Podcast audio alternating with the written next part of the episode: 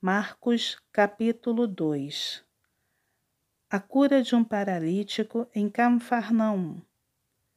Dias depois, entrou Jesus de novo em Cafarnaum e logo correu que ele estava em casa.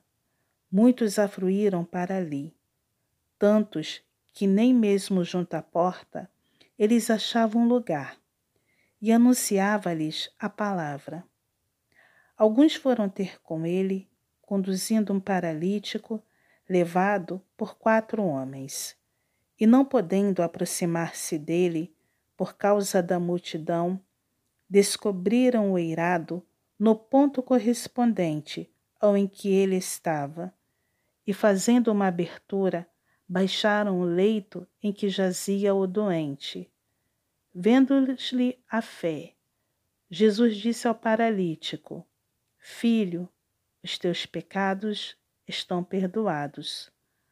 Mas alguns dos escribas estavam assentados ali e arrazoavam em seu coração.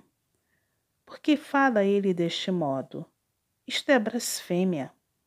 Quem pode perdoar pecados, senão um, que é Deus?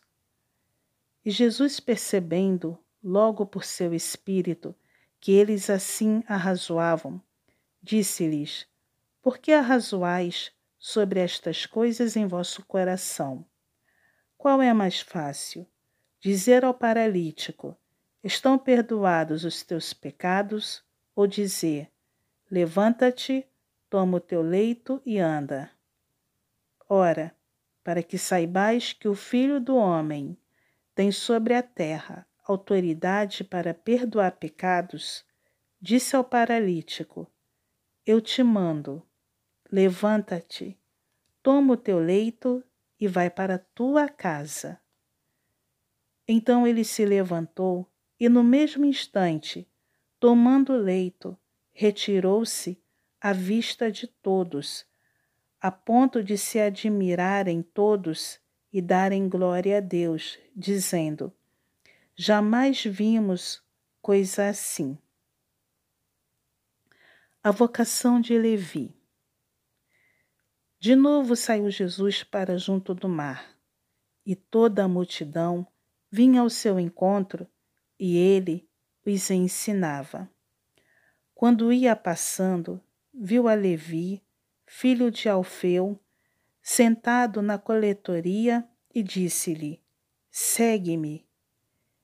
Ele se levantou e o seguiu. Jesus come com os pecadores. Achando-se Jesus à mesa na casa de Levi, estavam juntamente com ele e com seus discípulos muitos publicanos e pecadores, porque estes eram grande número e também o seguiam. Os escribas dos fariseus, vendo-o comer em companhia dos pecadores e publicanos, perguntavam aos discípulos dele: Por que come e bebe ele com os publicanos e pecadores? Tendo Jesus ouvido isto, respondeu-lhes: Os sãos não precisam de médico, e sim os doentes. Não vim chamar justos, e sim pecadores do jejum. Ora, os discípulos de João e os fariseus estavam jejuando. Vieram alguns e lhe perguntaram: Por que motivo jejuam os discípulos de João e os dos fariseus, mas os teus discípulos não jejuam? Respondeu-lhes Jesus: Podem porventura jejuar os convidados para o casamento? Enquanto o noivo está com eles, durante o tempo em que estiver presente o noivo, não podem jejuar. Dias virão, contudo, em que lhes será tirado o noivo, e nesse tempo jejuarão. Ninguém costura remendo de pano novo em veste velha, porque o remendo novo tira parte da veste velha e fica maior a rotura. Ninguém põe vinho novo em odres velhos. Do contrário, o vinho romperá os odres, e tanto se perde o vinho como os odres. Mas põe-se vinho novo em odres novos. Jesus é Senhor do sábado.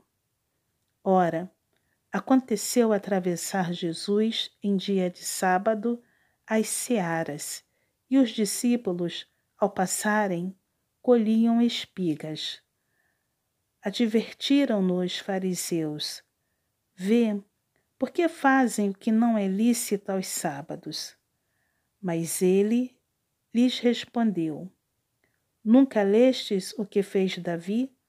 Quando se viu em necessidade e teve fome, ele e os seus companheiros, como entrou na casa de Deus no tempo do sumo sacerdote Abiatar e comeu os pães da, propos da proposição, os quais não é lícito comer, senão aos sacerdotes, e deu também aos que estavam com ele, e acrescentou: O sábado foi estabelecido por causa do homem, e não o homem por causa do sábado.